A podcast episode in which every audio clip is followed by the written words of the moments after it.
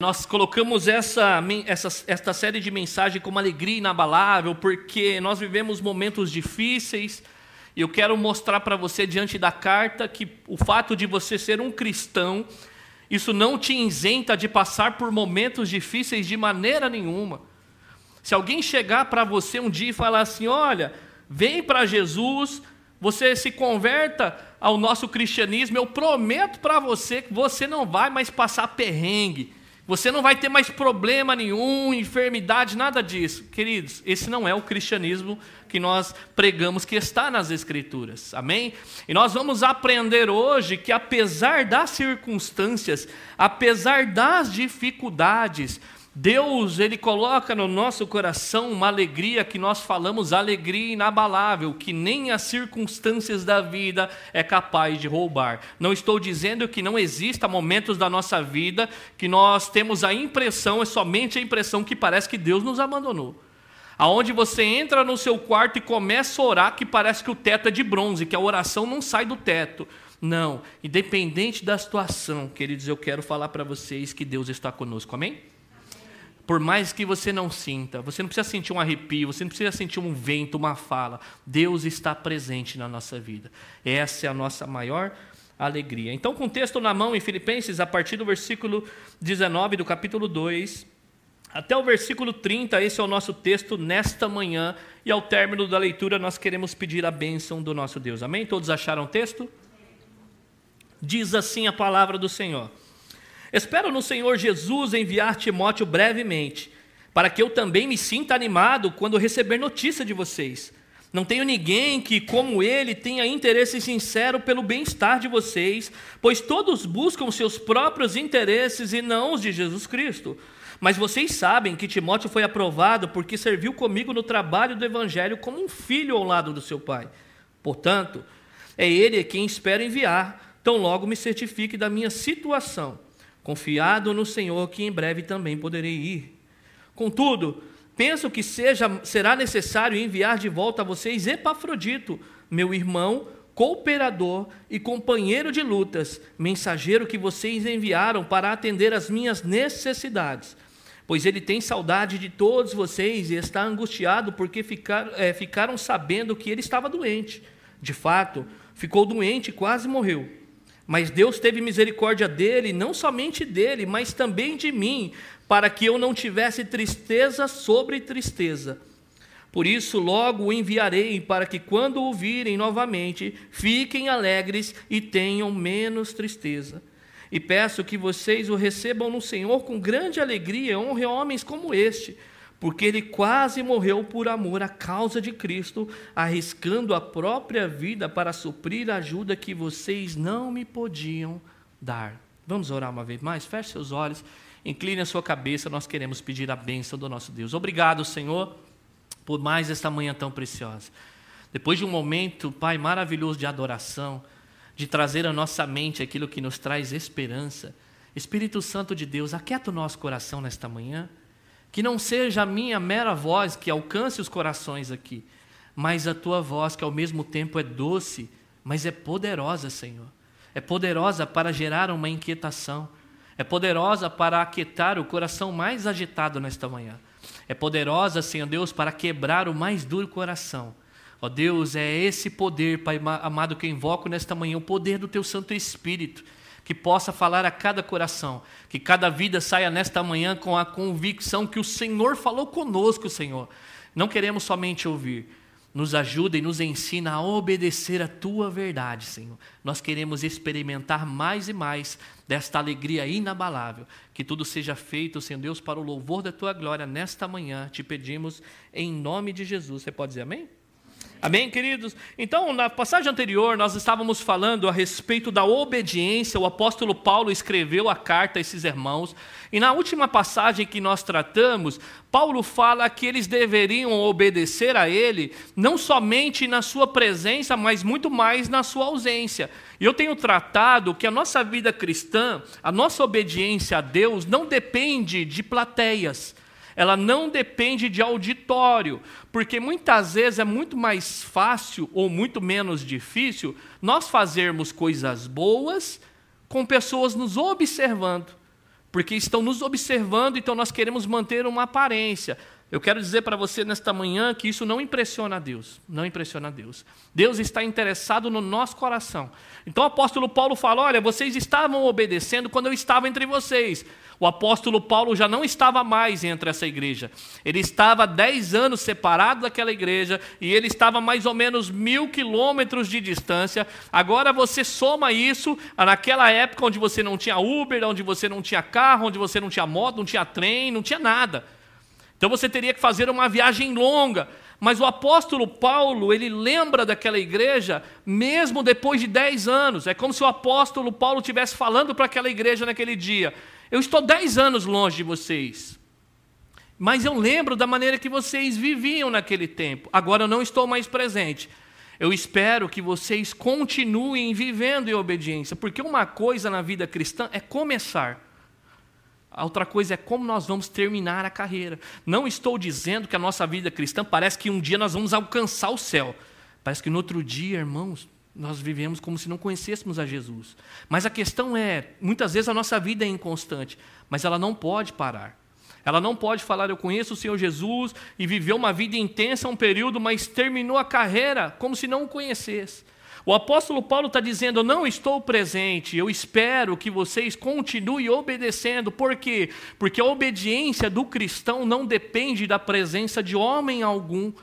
Eu tenho falado que a obediência do cristão, ela depende da presença do Espírito Santo no coração do homem. Quer saber se uma pessoa é cristã? Quer saber de verdade? É a vontade que ela tem de obedecer. Porque é uma contradição nós dissermos, somos cristãos, vimos a igreja, lemos a Bíblia, conhecemos os credos apostólicos, as confissões de fé, lindo. Mas alguém olhar para a nossa vida e falar assim: hum, é o quê? Cristão? Não, passei igual cristão, igual isso aí. Não, não vou não. A nossa vida, ela precisa, querido, experimentar uma transformação, amém? Se Jesus Cristo está em nós, a nossa vida não depende da presença de homem algum, mas da presença do Espírito Santo em nós. E ele diz ali que nós deveríamos, então, nessa obediência, desenvolver a nossa salvação. O que é desenvolver a salvação? Quem lembra? Quando ele falou lá para nós: desenvolva a vossa salvação. Quem lembra? Desenvolver a salvação. Põe em prática a salvação de vocês, com tremor e tremor uma vida de santidade. Ele diz: comece a se apartar dessas coisas, comece a viver de maneira como se você conhecesse a Deus. Deus te santidade não é perfeição, santidade é separação. Você vivia no pecado, agora Deus está te separando desta vida. E ele, nós aprendemos que na passagem anterior nós não fazemos isso sentados, nós não fazemos isso parados, não somos passivos. Na vida de santidade nós precisamos colocar nós precisamos é, colocar diligência, esforço. As metáforas que a Bíblia nos ensina sobre santificação é mortifique a sua própria carne, ou seja, sujeite a sua natureza pecaminosa. Tome a sua cruz e siga-me. Então você vê que as metáforas que a Bíblia usa é de esforço, e nós usamos ali o exemplo de José do Egito. Ele era um homem cristão, mas ele conhecia ele mesmo, ele sabia das suas limitações e fraquezas. E o que, que ele faz quando a, mulher de Potifar o, tenta? Ele não fica lá parado assim, pode tocar que eu sou cheio do Espírito Santo. Não, irmão, ele corre do pecado. Ele vai embora, porque o cristão é aquele que desconfia de si mesmo. O cristão não é um superman, o cristão é aquele que conhece as suas fraquezas. E o que, que ele faz? Ele fica longe delas. Por isso que a oração do Senhor Jesus é não nós confiarmos em si mesmo. A oração que ele nos ensinou é: Mas livra-nos do mal e não me deixes cair em tentação, porque se o Senhor deixar, hum, eu não quero confiar em mim. Então, Senhor, mande provisão, me dê graça para que eu não me entregue a essa vida de pecado. Mas a vida que Ele nos chamou a viver não é uma vida solitária, queridos, é uma vida em comunidade, porque nós não desenvolvemos a nossa santidade sozinhos.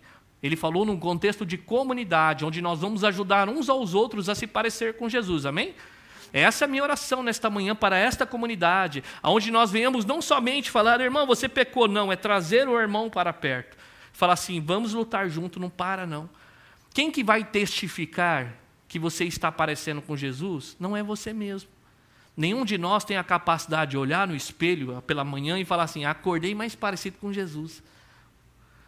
Quem vai testificar que você está crescendo na fé é o outro, Porque muitas vezes nós achamos que estamos andando de tal maneira. Alguém tem que chegar em nós e falar assim: hum, deixa eu tirar o cisco do seu olho.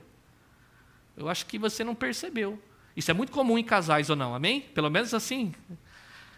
Nós estamos sendo egoístas muitas vezes e alguém chega a nós e fala: Ó, oh, você está pensando só em você. E até então a gente achou que nós estávamos pensando em nós.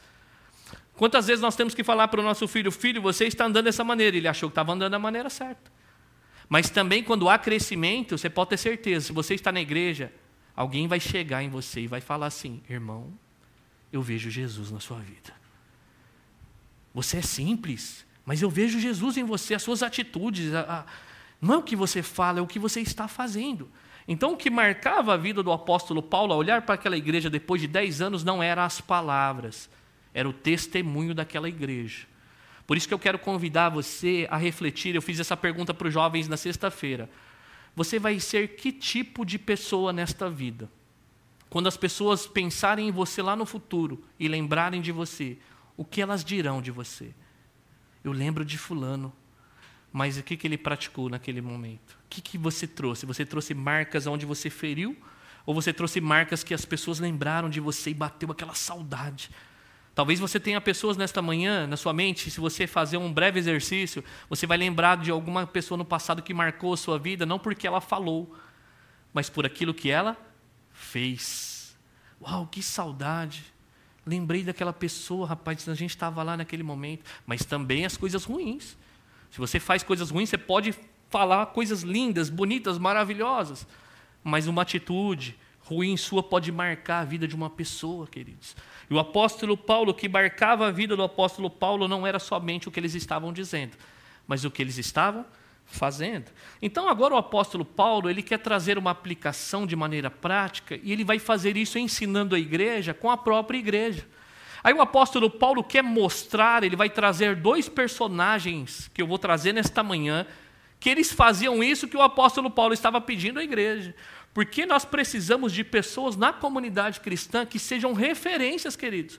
Porque o ensino, ele não vem na base somente da comunicação. O ensino, ele vem na base do quê? Da nossa prática. Quando nós começamos a viver, nós chamamos a pessoa para o lado e falamos: agora eu vou te ensinar o que é fazer. Por quê? Porque agora eu vou ensinar como se faz. Tente falar para o seu filho, obedeça somente. Se você não ensinar a ele de maneira prática o que é obedecer. Ensine os seus filhos a falar, respeite o mais velho, se você não ensinar de maneira prática o que é respeitar os mais velhos. Então a comunidade cristã é uma comunidade que ensina, mas não é somente o que eu estou fazendo aqui. A pergunta é, pastor, ok, você falou bonito, mas na hora que o senhor descer de lá, como é que a gente coloca isso em prática? Vivendo o Evangelho.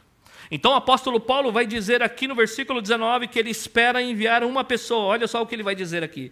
Espero no Senhor Jesus enviar Timóteo brevemente então o apóstolo Paulo, ele vai enviar para aquela igreja de Filipos, onde ele está afastado há mais de 10 anos, ele fala: "Olha, eu espero enviar Timóteo brevemente". Versículo 19. É isso mesmo? Se for da vontade do Senhor, espero enviar-lhe Timóteo em breve. Então você percebe aqui uma coisa que eu já quero mostrar para vocês nesse versículo. Paulo, ele não confia na sua própria providência. Sabe por que eu quero dizer isso aqui para você? Porque, queridos, nós não somos dono da nossa vida ao ponto de falar assim: eu vou viver 100 anos, certeza. Eu, você projeta e é maravilhoso, você não pode viver o Léo, você precisa projetar. Mas quem te garante que você vai virar a esquina aqui e não vai acontecer nada com você? Quem garante para você que você vai viver mais 15, 20, 30 anos? Nós não sabemos disso. Nós não temos a capacidade de fazer isso. Então o apóstolo Paulo, ele, ele pretende sim estar nos planos, na planilha, no projeto do apóstolo Paulo, enviar Timóteo, mas ele fala que ele espera no Senhor Jesus. Sabe o que ele quer dizer aqui? Eu dependo da soberania de Deus para fazer o que eu estou projetando. Então Paulo ele é muito sensível a isso. Os meus planos, eu, Paulo, eu quero enviar esse jovem para vocês, mas eu espero no Senhor. Se depender de mim, eu vou fazer, mas e se depender do Senhor? Então, nossa vida, a vida do cristão, a vida de qualquer pessoa, por mais que ela não professe a sua fé, eu quero falar para você, ela não depende absolutamente de nós, porque nós não temos o poder na nossa mão. Por isso, aqui eu quero provocar vocês nessa manhã com a pergunta: o que você está fazendo hoje da sua vida? A gente está projetando a nossa vida para viver 10 anos para frente, 5 anos para frente, eu vou fazer no sábado. Não. Existem coisas que nós precisamos fazer agora. Deixar pecado agora, perdoar agora, amar agora, abraçar agora, chamar a pessoa agora. Amanhã pode ser tarde. Então o apóstolo Paulo aqui, ele já nos ensina que ele acredita, ele depende da soberania de Deus, e o apóstolo Paulo aprendeu isso de maneira prática. Quando nós introduzimos essa carta em Atos, no capítulo 16, diz que o apóstolo Paulo ele tenta pregar o evangelho na Ásia, coisa boa, maravilhosa, pregar o evangelho, irmãos. Aí ele tenta ir, diz que o espírito o impele. Aí ele tenta de novo entrar pela Bitínia, ele insiste. E aí diz que o Espírito de Cristo o impede, aí ele fica sensível. Aí, numa voz à noite, aparece um homem dizendo: Passa a Macedônia e nos ajuda. Porque a vontade de Paulo era pregar o Evangelho na Ásia, só que o Espírito Santo o interrompeu para que ele desviasse o caminho e fosse para Filipos. E sabe o que, que acontece ali em Filipos? Nasce a primeira igreja da Europa. Você vê como que são os planos de Deus? A gente não consegue a, a conceber o que está acontecendo no futuro.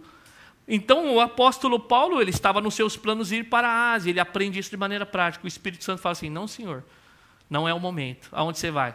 Você vai para Filipos. Eu estou precisando ter você agora aonde? Na Macedônia. Então você vai descer para lá e vai pregar o Evangelho. E aí nós já conhecemos a história, passamos por lá. Não foi fácil plantar essa igreja.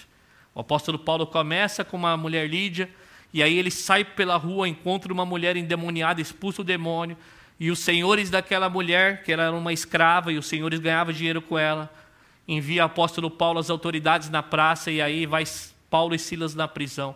Mas mesmo debaixo do governo soberano de Deus no trajeto, o que, que acontece ali? O apóstolo Paulo prega o evangelho para o carcereiro e toda a sua família. E é toda a sua família salva. E a igreja, ainda depois de 10 anos, ela permanece, queridos.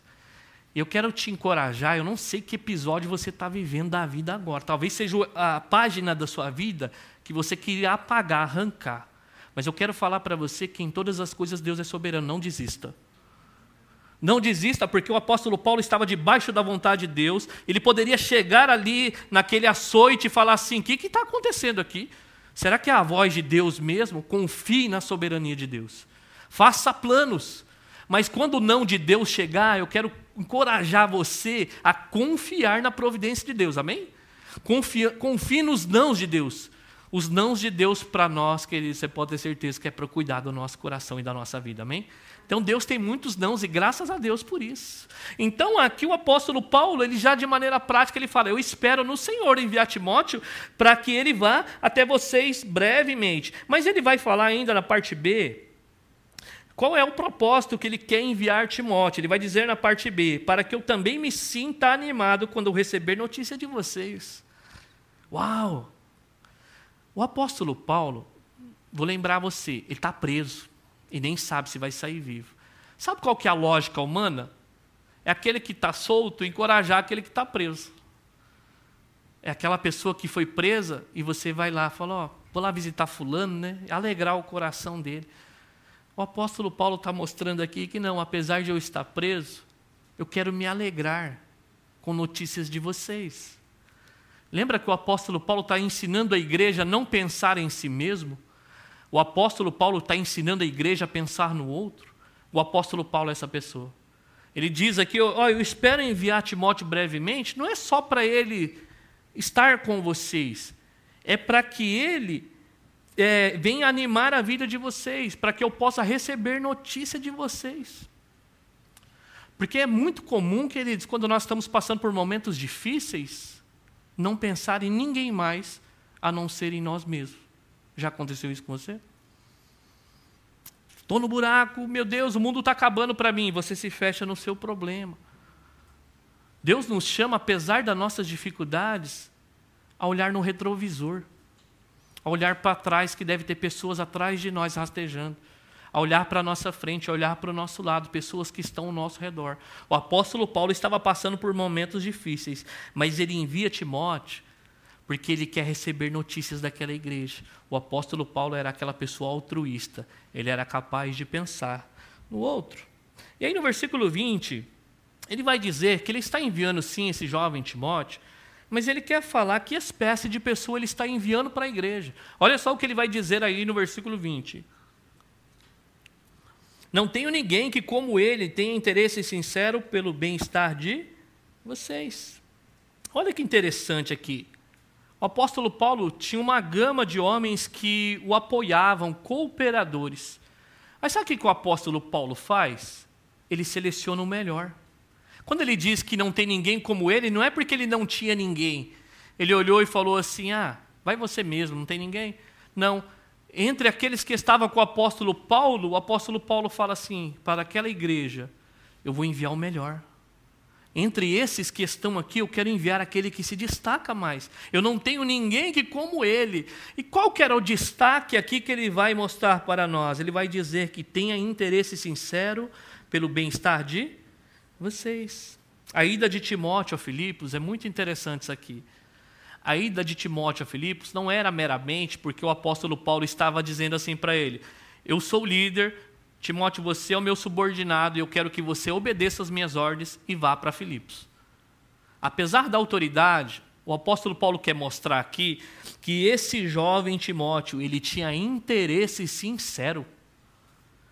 Não era um interesse, não era somente aquela situação onde alguém pede alguma coisa para você fazer, você até faz, mas não é do seu coração.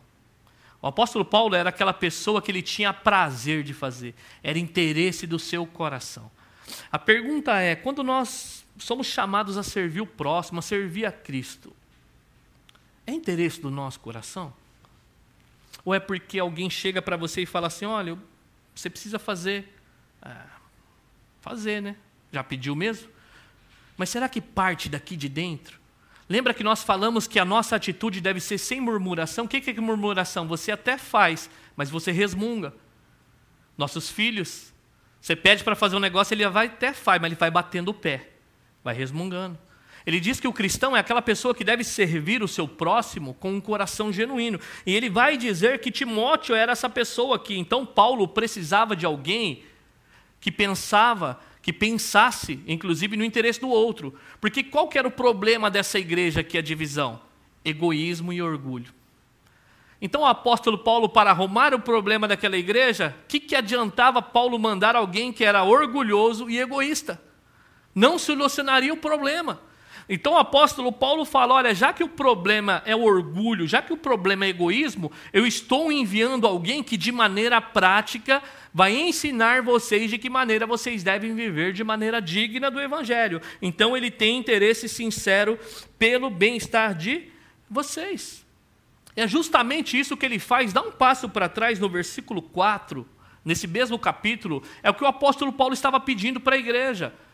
Olha só o que o apóstolo Paulo pediu para a igreja na passagem anterior. Cada um cuide não somente dos seus interesses, mas também dos interesses dos outros. Então, para Paulo estar tá chamando a atenção, é porque as pessoas ali, talvez não todos, estavam pensando somente em si mesmos. Então o apóstolo Paulo, ele entende aquilo, como que eu vou arrumar o problema? Enviando pessoas que possam ser referenciais na vida desta comunidade. Então tem um jovem chamado Timóteo aqui, que ele não busca o seu próprio interesse, mas o interesse também dos outros. Versículo 21. Olha só o contraste aqui, é justamente isso que o apóstolo Paulo vai dizer. Versículo 21 desse mesmo capítulo. Olha o que ele vai dizer lá. Pois todos buscam os seus próprios interesses e não os de Jesus Cristo. Então agora o apóstolo Paulo vai começar a explicar para nós o que é buscar o interesse do outro. Ele fala: tem um jovem Timóteo que ele, ele faz de coração genuíno. Ele pensa no bem-estar de vocês. É ele que eu estou pretendendo enviar para esta igreja que está tendo atrito e divisão por causa do seu egoísmo, do seu orgulho. Aí ele chega no 21 e fala assim: Pois todos buscam seus próprios interesses e não os de Jesus Cristo. Então nós vamos ver aqui, queridos, por que, que o apóstolo Paulo, o apóstolo Paulo, não Timóteo, estava buscando o interesse dos demais e não dele mesmo. Segundo a luz do versículo 21, é porque o, o Timóteo, esse jovem, ele estava buscando acima de tudo o interesse de Jesus Cristo.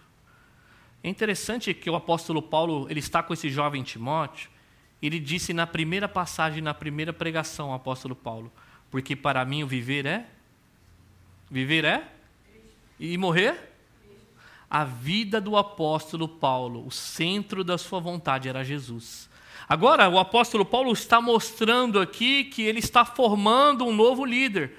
Que esse novo líder, de maneira prática, o viver dele é Cristo. Porque ele não está buscando em si o próprio interesse, mas o interesse do outro. E aí, queridos, aqueles que buscam o próprio interesse, em outras palavras, ele não está buscando o interesse de Jesus Cristo.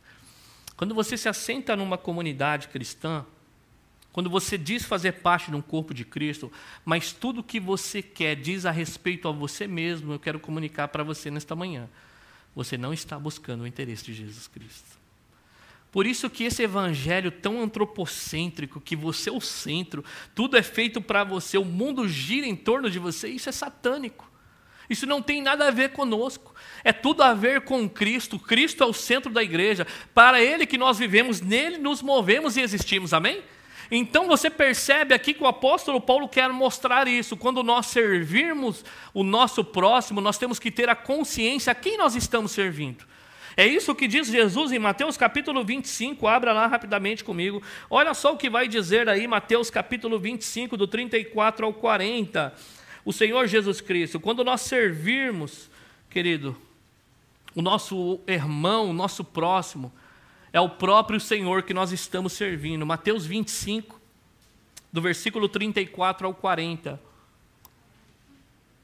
Diz assim a palavra do Senhor. Olha só o que vai dizer o Senhor Jesus aqui.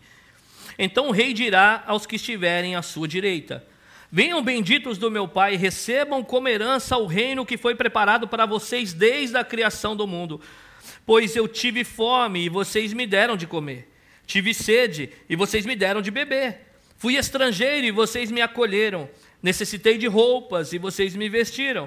Estive enfermo e vocês cuidaram de mim. Estive preso e vocês me visitaram. Versículo 37. Então os justos responderão: Senhor, quando tivemos fome, te demos de comer, ou sede, te demos de beber? Quando te vimos ah, estrangeiro, te acolhemos, ou necessitado de roupas e te vestimos? Quando te vimos enfermo ou preso e fomos te visitar? O rei responderá: Digo a verdade. Ah, o que vocês fizeram a algum desses menores irmãos, a mim o fizeram. Olha o Senhor Jesus, entre benditos do meu Pai. Por quê? Porque vocês serviam a mim. Quando você faz ao outro, a quem você faz, segundo a luz do texto? Ao próprio Jesus.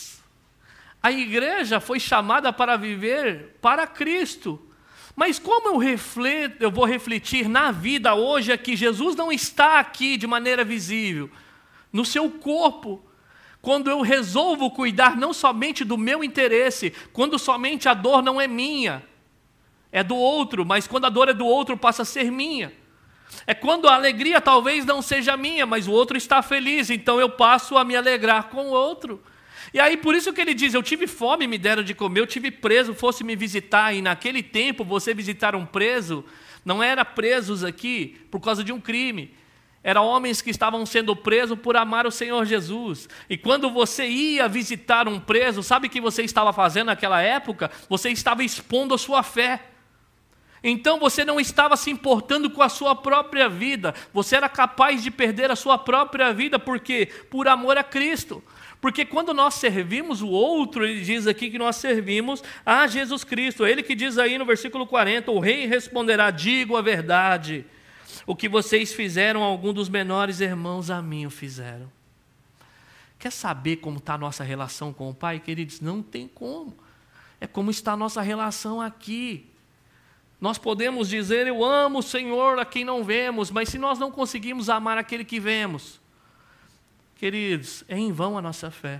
Então ele diz que nós devemos aqui, voltando ao texto, versículo 22, nós devemos buscar, queridos, não somente aquilo que é nosso, Porque nós fomos convidados a negar a nós mesmos.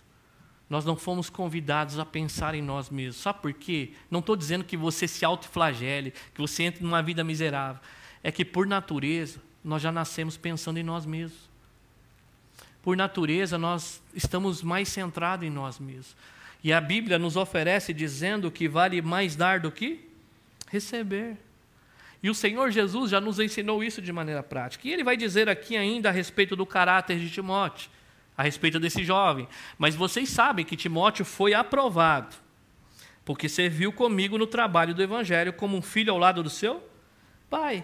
Então ele vai dizer aqui que Timóteo foi aprovado. E o sentido aqui é que estava devidamente preparado. Então, Timóteo foi testado. Ele não só simplesmente chamou uma pessoa e falou assim: Timóteo, é você o cara, simplesmente pela sua aparência. Olhou lá, fala bonito, se veste bem. Quantos escândalos nós não ouvimos falar de pessoas que entram em comunidades e as pessoas, pela sua aparência, delegam um cargo, delegam uma responsabilidade, sem caráter nenhum. Então eu quero, eu quero encorajar você a, antes de você julgar alguém, não faça isso pela aparência, queridos. Ele quer dizer aqui, não estou mandando um jovem porque ele é bonito, fala bem, é oratório. Nada disso. Eu estou mandando alguém aqui que foi aprovado, que foi testado. Eu estive com ele, eu vi, era humilde. Eu vi que ele não era uma pessoa egoísta. Eu vi que ele era uma pessoa que estava buscando não interesse próprio, mas o de Cristo. E ele serviu do meu lado ele vai dizer aqui, no trabalho do Evangelho, como um filho ao lado do seu pai. Hoje está um pouco se perdendo isso aqui para nossa tristeza. Mas naquela cultura era algo muito comum o filho honrar o seu pai. Quando eu digo pai aqui, os pais honrarem, cuidar, respeitar. Essas coisas vão se perdendo pelo meio do caminho por causa de, um, de, um, de uma palavra que fere muito hoje: pecado. Os filhos agora mandam no pai: eu quero comer isso aqui, bate na mesa, se você não me fizer, e fecha a porta do quarto e ninguém manda em mim. Mas Timóteo aqui é interessante que Timóteo não era filho de sangue de Paulo, mas ele tinha ele como um pai espiritual. E aí ele servia do lado de Paulo, ele não tinha essa obrigação, mas ele tratava com honra o apóstolo Paulo como se fosse seu próprio pai. O, o, o jovem Timóteo aqui, se você olhar, eu vou só falar para você, para que nós ganhemos tempo, em Atos 16, do capítulo 1, ah, Atos 16, do versículo 1 ao versículo 2, olha só quando o apóstolo Paulo chega e encontra esse jovem ali. Chegou a Derbe, depois a Listra, onde vivia um discípulo chamado Timóteo. Sua mãe era judia convertida e seu pai era grego. Então Timóteo não era da linha judaica. Timóteo, ele era, vamos usar a expressão, o pai era crente, a mãe não. Quer dizer, a mãe crente, o pai não. Mas ele diz aqui que Timóteo, ele era diferente. Versículo 2. Os irmãos de Listra e Icônio davam bom testemunho dele. Timóteo tinha caráter. Timóteo era aprovado. Ah, mas meu pai não é crente. Ah, mas minha mãe não é crente. Ele fala: vocês são responsáveis pela sua própria vida. E você vai ver aqui então, olha só, a, a mãe dele era uma judia convertida. Mas e o pai? O pai era um pai grego. Mas Paulo, ele tratava, uh, o Timóteo, ele tratava Paulo como? Como um próprio pai dele, honrando aquele homem. E aí ele diz aqui no versículo 2 que os irmãos de Listra e Icônio davam bom testemunho dele. Olha que interessante. Não somos nós mesmos que nos autoafirmamos como cristãos. São as pessoas que estão ao nosso redor. É como se o apóstolo Paulo estivesse chegando naquela cidade e alguém chamasse: Apóstolo Paulo, vem aqui. Eu preciso te apresentar um jovem. Ele é novo. Mas, ó, pergunta para quem você quiser aí Listra e Icônio. Pergunta e fala: Timóteo. Todos vão dar bom testemunho desse menino. Então você percebe que Timóteo leva consigo, ele era jovem, mas era um jovem que era aprovado, que tinha um caráter. Então você vai ver aqui que pelo interesse de Cristo, esse jovem, ele entrega a sua própria vida. Ele é uma pessoa que honra os outros, é uma pessoa que está disposta a abrir mão do seu próprio eu para honrar o próximo. E nós temos que implantar essa cultura de honrar uns aos outros, queridos. Honrar aqui não é idolatrar o outro. Honrar aqui não é adorar o outro. Honrar aqui é ter uma pessoa com estima. Jovens da nossa comunidade aprendendo a honrar os seus pais. Jovens e adultos da nossa comunidade aprendendo a honrar uns aos outros, os mais velhos, aqueles que vieram primeiro, aqueles que prepararam o caminho. E muitas vezes nós entramos, entramos numa cultura do esquecimento. Nós esquecemos daqueles que passaram, aqueles que prepararam o caminho, aqueles que dedicam a sua própria vida para que você possa viver uma vida em santidade. O apóstolo Paulo ele tem esse jovem ah, como muita estima, porque esse jovem aqui, queridos, ele servia o apóstolo Paulo como um filho servia o seu próprio pai. Amém? E a igreja aqui, ela estava esperando então, queridos, olha aí o versículo, volte lá, versículo 23 e versículo 24. Olha só, então o apóstolo Paulo vai dizer assim: portanto, esse jovem de caráter, é ele que espera enviar. Então, logo me certifique da minha situação, confiado no Senhor, que em breve também poderei ir. Então, portanto, é esse jovem que eu pretendo enviar para vocês. Ele vai dizer aqui: tão somente certifique da minha situação. Por quê? Porque o apóstolo Paulo está para passar por um veredito. Ele está preso por causa do evangelho, mas ele não sabe se ele vai ser condenado à morte ou ele vai ser solto. Aí ele fala assim: Eu só estou esperando sair o veredito. Saindo o veredito, é esta pessoa que eu vou enviar para vocês, para que ele possa suportar vocês aí. Mas o apóstolo Paulo tem uma esperança no versículo 24: confiado no Senhor que em breve também poderei ir. Então ele confia na soberania de Deus, mais uma vez, aqui o apóstolo Paulo. Ele confia que, olha, se depender do Senhor, eu estou sentindo que vai dar tudo certo, eu vou sair. Então, independente do meu resultado, é esse jovem que eu vou enviar para vocês aqui. Mas é interessante que quando você vai para o versículo 25, agora o apóstolo Paulo ele vai citar um outro homem, um outro personagem aqui. Olha só o que ele vai dizer aqui. Ele vai citar um exemplo de alguém que buscava também não seus próprios interesses, mas os dos outros. Agora vamos fazer aqui um raciocínio. Paulo era judeu, amém? Vocês sabem disso, né? Paulo era judeu puro, da linhagem pura. Timóteo era judeu puro? Ele era filho de judia com pai grego. Agora ele desce um pouco mais, o apóstolo Paulo quer mostrar para nós agora alguém que não tem linhagem nenhuma. Ele fala assim: agora vou enviar um homem aqui que ele vai dar o um nome. Nós vamos ver o versículo 25, olha o que ele vai dizer aí. Contudo, penso que será necessário enviar de volta a vocês Epafrodito, meu irmão, cooperador e companheiro de lutas, mensageiro que vocês enviaram para atender as minhas necessidades. Sabe por que, que isso é importante na construção da carta? Qual que era o exemplo do capítulo 2 de humildade? Jesus, amém? tem em vós o mesmo sentimento que houve também em Cristo Jesus.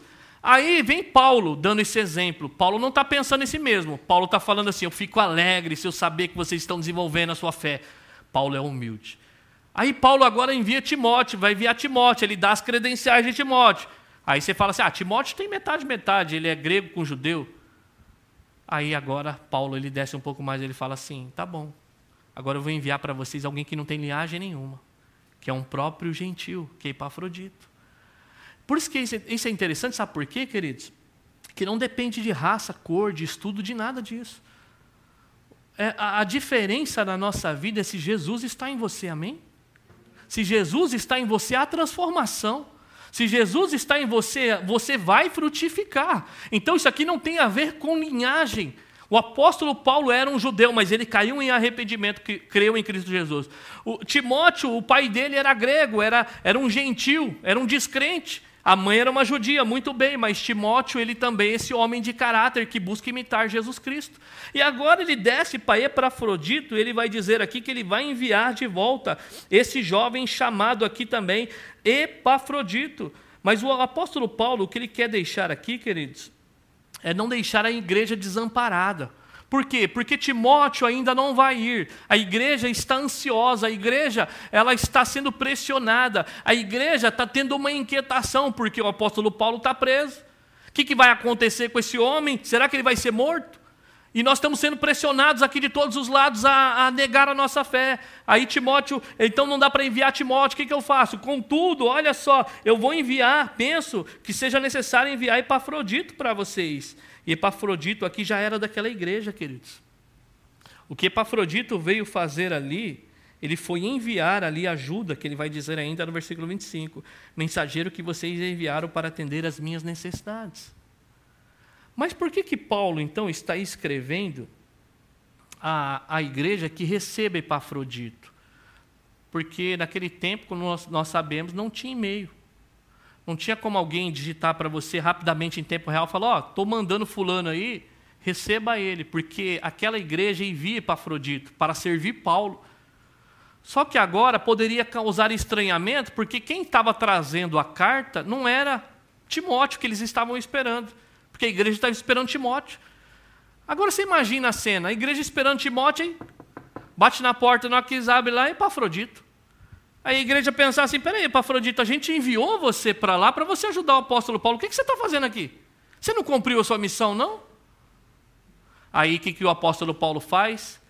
Ele tem que encomendar de novo: olha, contudo, Timóteo não dá para ir ainda, mas eu estou enviando esse jovem aí, ah, chamado Epafrodito. Só que aí ele vai dizer algo interessante desse Epafrodito aqui. Porque, queridos, não sei se é assim na sua cultura, no seu modo de pensar, mas muitos de nós, cristãos, achamos que santo de casa não faz milagre. Ah, se vir alguém de fora vai ser mais interessante, né? Ah, se for outro. E a gente não dá crédito para as pessoas que estão perto de nós. Só que o apóstolo Paulo quer mostrar isso aqui. Porque Epafrodito vem, pô, Timóteo, ele é excelente, a gente passou e viu. Quem não queria Timóteo nessa igreja? Eu queria. Timóteo na nossa liderança, Timóteo sentar no nosso banco, Timóteo ia ser aquela pessoa que está servindo o outro. Mas só que agora, manda Epafrodito, alguém poderia abrir a porta e falar assim, pô, você, cara, a gente enviou você para lá. Ô, apóstolo Paulo, não tem ninguém melhor, não? Tem aí um judeu, um, alguém que. Não. Ele fala assim: olha, eu estou enviando ele para vocês, mas ele vai dizer a respeito do caráter desse irmão. Versículo 25 na parte B. Olha só o que o apóstolo, vai, o apóstolo Paulo vai dizer a respeito dele. Meu irmão, cooperador e companheiros de lutas. Quem? Aquele cara que a gente enviou? Mas a gente só enviou para ele levar suprimento para o apóstolo Paulo e para atender o apóstolo Paulo nas suas necessidades. Mas o apóstolo Paulo tinha aquele homem muito mais do que uma pessoa que o serviria. O apóstolo Paulo vai dar nomes dizendo meu irmão.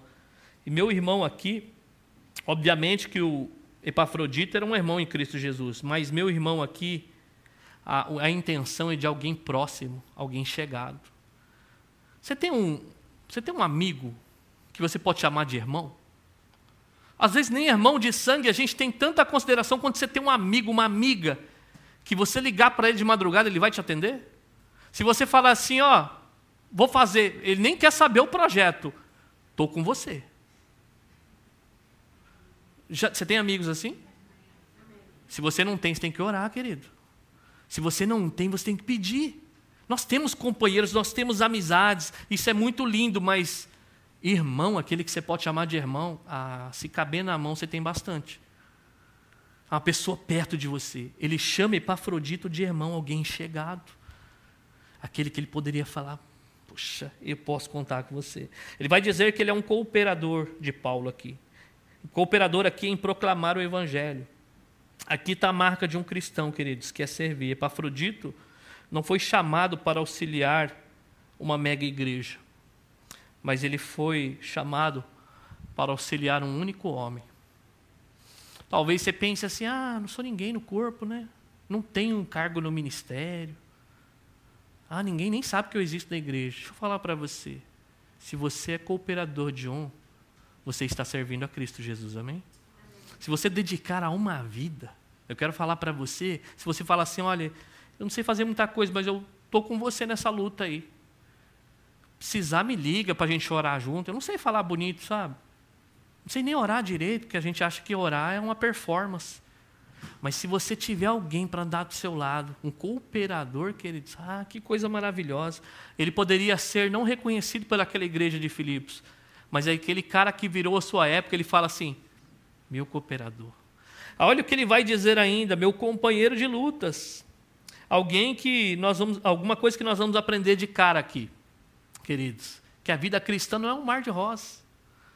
Paulo, cheio do Espírito Santo, e tem luta? Começa a ler as cartas de Paulo.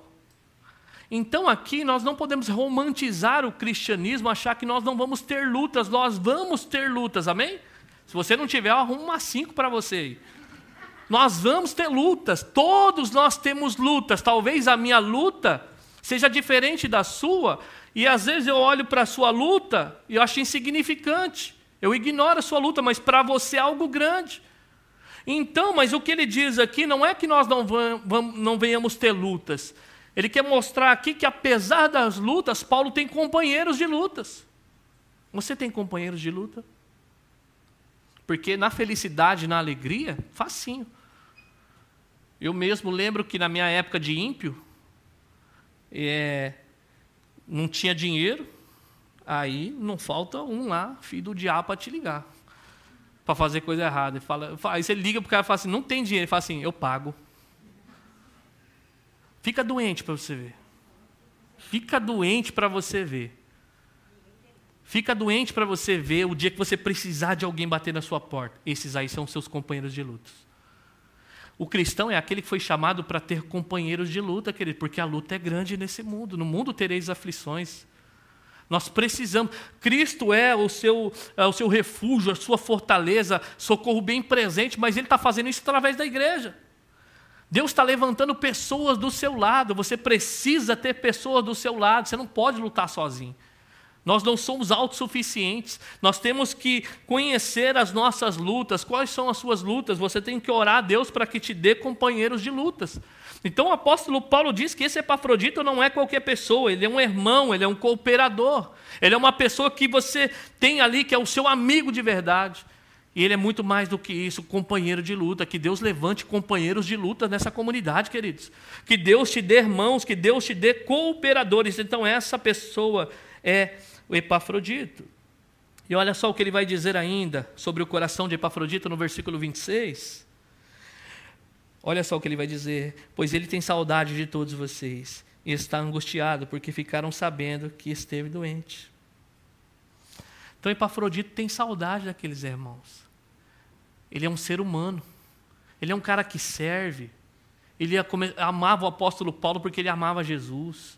Ele é uma, aquela pessoa que o apóstolo Paulo chamava de irmão. Se a gente não guardar o nosso coração, a gente vai achar um Nicodemos da vida, um Hernandes Dias Lopes, a gente quer ser chamado de irmão por ele. E a gente não tem saudade da igreja. A gente tem saudade daquelas pessoas que vivem do nosso lado. Aquelas pessoas que, quando a, o bicho pegar, não vai ser o Hernandes Dias Lopes que vai te salvar. Não vai ser o, o Augusto Nicodemos. Eles são bênçãos, louvado seja Deus. Mas as pessoas que vão te ajudar, aquelas pessoas que têm acesso a você, que estão perto de você. Pessoas que marcaram a vida de Epafrodito, que ele vai dizer que tinha saudade. Por que, que ele tinha saudade? Ele tinha um coração altruísta, porque aquela igreja ficou sabendo aqui, ó, que ele havia ficado doente. E não somente ficou doente, versículo 27, de fato ficou doente e quase morreu. Olha só o coração desse, desse homem. Ele foi disposto a servir o apóstolo Paulo. E naquele tempo, a mais de mil quilômetros de distância, e uma viagem que ele teria que levar alguns bens para suportar o apóstolo Paulo. Ele poderia ser assaltado e espancado na estrada. Ele poderia ter alguma doença, ser contagiado por alguma doença. Ele poderia nem chegar vivo lá. E possivelmente ele foi contaminado por alguma coisa, ele ficou doente, quase morreu. Então aqui, olha só, ele ficou sabendo que a igreja de Filipos, nossa, Epafrodito ficou doente, eles estavam inquietos. E o Epafrodito não estava pensando em si mesmo, nossa, os irmãos estão pensando em mim, eu estou com saudade deles. Esse altruísmo, essa vida de pensar no outro. Versículo 27, ele diz que ele aqui, ó, no versículo 27 da parte B, mas olha o coração de Paulo, olha a troca de altruísmo aqui. Mas Deus teve misericórdia dele, e não somente dele, mas também de mim, para que eu não tivesse tristeza sobre tristeza. Uau! Então você vê essa troca de altruísmo, de amor, de companheirismo. Eu não penso em você, você pensa em mim, ele está pensando em você, o outro está pensando no outro. Essa é ideia. Porque aqui ele diz assim: olha, teve misericórdia, Deus, não só de deixar ele vivo, mas de mim também. Nós temos amigos queridos, pessoas e companheiros que o dia que partir dessa vida vai deixar saudade. Ah, vai deixar saudade. Pessoas que vai olhar referência. Eu tive o privilégio de conviver com pessoas assim. Deus, obrigado, porque o Senhor me deu a oportunidade de conhecer pessoas assim. Esse Epafrodita era esta pessoa. Não era da linhagem judaica. Ele não tinha ah, essa hemogenia, ele não tinha essa mistura. Mas ele era um homem cheio do Espírito Santo, porque ele estava buscando não somente a sua própria vontade. E ele vai dizer aqui ainda no versículo 28. Por isso logo enviarei, para que quando virem novamente fiquem alegres e eu tenha menos tristeza. O apóstolo Paulo, uma vez mais, ele poderia manter um homem como este do seu lado. Quem não quer ter um companheiro? Quem não quer ter uma pessoa que é um irmão para você? Uma pessoa que é mais chegado que um amigo? Quem não quer pessoas assim perto de nós? Mas o apóstolo Paulo, ele é capaz de abrir mão disso por amor ao outro. Ele fala, é como se ele pensasse assim: eu estou bem, tranquilo, não se preocupe comigo, mas eu creio que ele vai ser mais útil aí com vocês. Então ele vai dizer aqui para que fiquem alegres e eu tenha menos tristeza. Então o apóstolo Paulo tinha sim as suas tristezas, mas ele ficaria mais feliz se ele soubesse que Epafrodito poderia ser um cooperador daquela igreja. Amém? E encerrando o versículo 29, é, 29 e 30, então o apóstolo Paulo nos ensina algo precioso aqui. Olha o que ele vai dizer. Peço que vocês recebam no Senhor como grande alegria e honre homens como este, porque ele quase morreu por amor à causa de Cristo, arriscando a vida para suprir a ajuda que vocês não me puderam dar. Espera aí, mas Epafrodito, você não morreu pela causa de Paulo? Quem que o Epafrodito foi servir quando ele foi enviado? Não foi Paulo? Mas ele está dizendo aqui, ó, porque ele quase morreu por amor à causa de quem? Uau. Então o que, que ele está nos ensinando aqui? Que quando você serve o outro, você serve a quem? Quando você dá a vida pela igreja, a quem você está dando a vida? Por Cristo. Você entende essa, essa figura? Então toda hora ele está mostrando: olha, não busque o seu próprio interesse, Aí daqui a pouco ele mostra que todo mundo está buscando o seu próprio interesse e não o de Cristo. Aí ele traz Timóteo como aquele que está disposto a abrir mão de si mesmo e ele vai com o coração genuíno. Aí ele vai descendo e fala assim: ó, tem um Epafrodito que vocês enviaram, mas eu estou recomendando de novo. Não pense que ele não cumpriu a sua missão, muito pelo contrário, ele é uma bênção para mim. Mas eu estou enviando eles para vocês. Ele quase até morreu por causa disso. Mas ele não morreu por causa de Paulo.